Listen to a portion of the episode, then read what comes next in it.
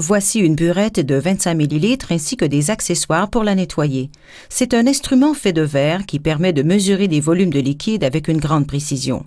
On l'utilise couramment dans les laboratoires de chimie pour faire des titrages. C'est un tube de verre gradué muni d'un robinet. L'écrou de serrage permet d'ajuster la force nécessaire pour faire tourner le robinet. On l'ajuste pour qu'il soit facile à faire tourner tout en maintenant le robinet étanche. Elle se termine par la pointe. Le statif et la pince universelle permettent de soutenir la burette pendant un titrage.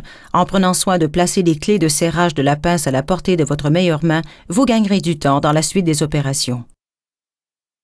Vérifiez l'état de la burette avant de l'utiliser. Remplissez la burette d'eau distillée, tenez-la au-dessus d'un évier ou d'un bécher de récupération, puis ouvrez le robinet pour laisser couler l'eau. Tournez le robinet et ajustez l'écrou de serrage pour qu'il tourne aisément sans avoir trop de jeu. Vérifiez que la pointe n'est pas obstruée et que le jet est franc.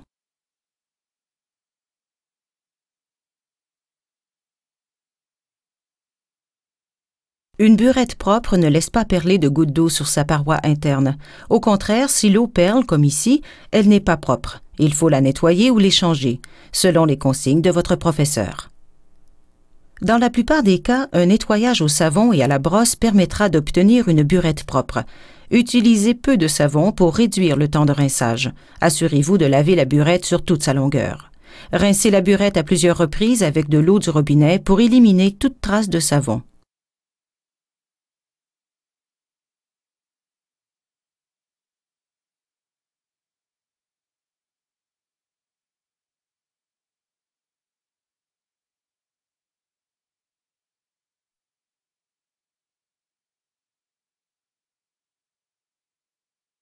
Rincez ensuite la burette à trois reprises avec de l'eau distillée.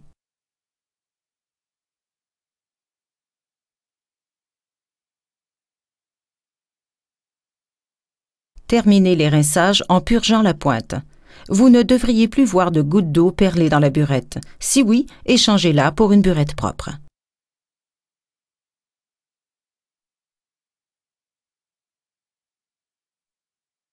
Nous allons maintenant préparer la burette en vue de l'utiliser pour mesurer des volumes de solution. Nous devons d'abord la rincer trois fois avec la solution du réactif qu'elle devra contenir au cours des mesures à faire. Nous procédons exactement comme nous l'avons fait pour la rincer avec l'eau distillée à l'étape précédente, mais en remplaçant l'eau distillée par la solution de réactif. Après chaque rinçage, videz le contenu de la burette dans un bécher de récupération. Quand elle est rincée, remplissez-la de réactif en dépassant le repère zéro de quelques centimètres et fixez-la au statif. Ouvrez complètement le robinet de manière à chasser tout l'air de la pointe. Vérifiez qu'il n'en reste plus. Placez la graduation zéro à la hauteur de vos yeux. Ajoutez du réactif au besoin et essuyez la pointe de la burette avec un papier lentille. Ouvrez le robinet de manière à obtenir un débit faible et contrôlé et amenez le ménisque du liquide vis-à-vis du zéro.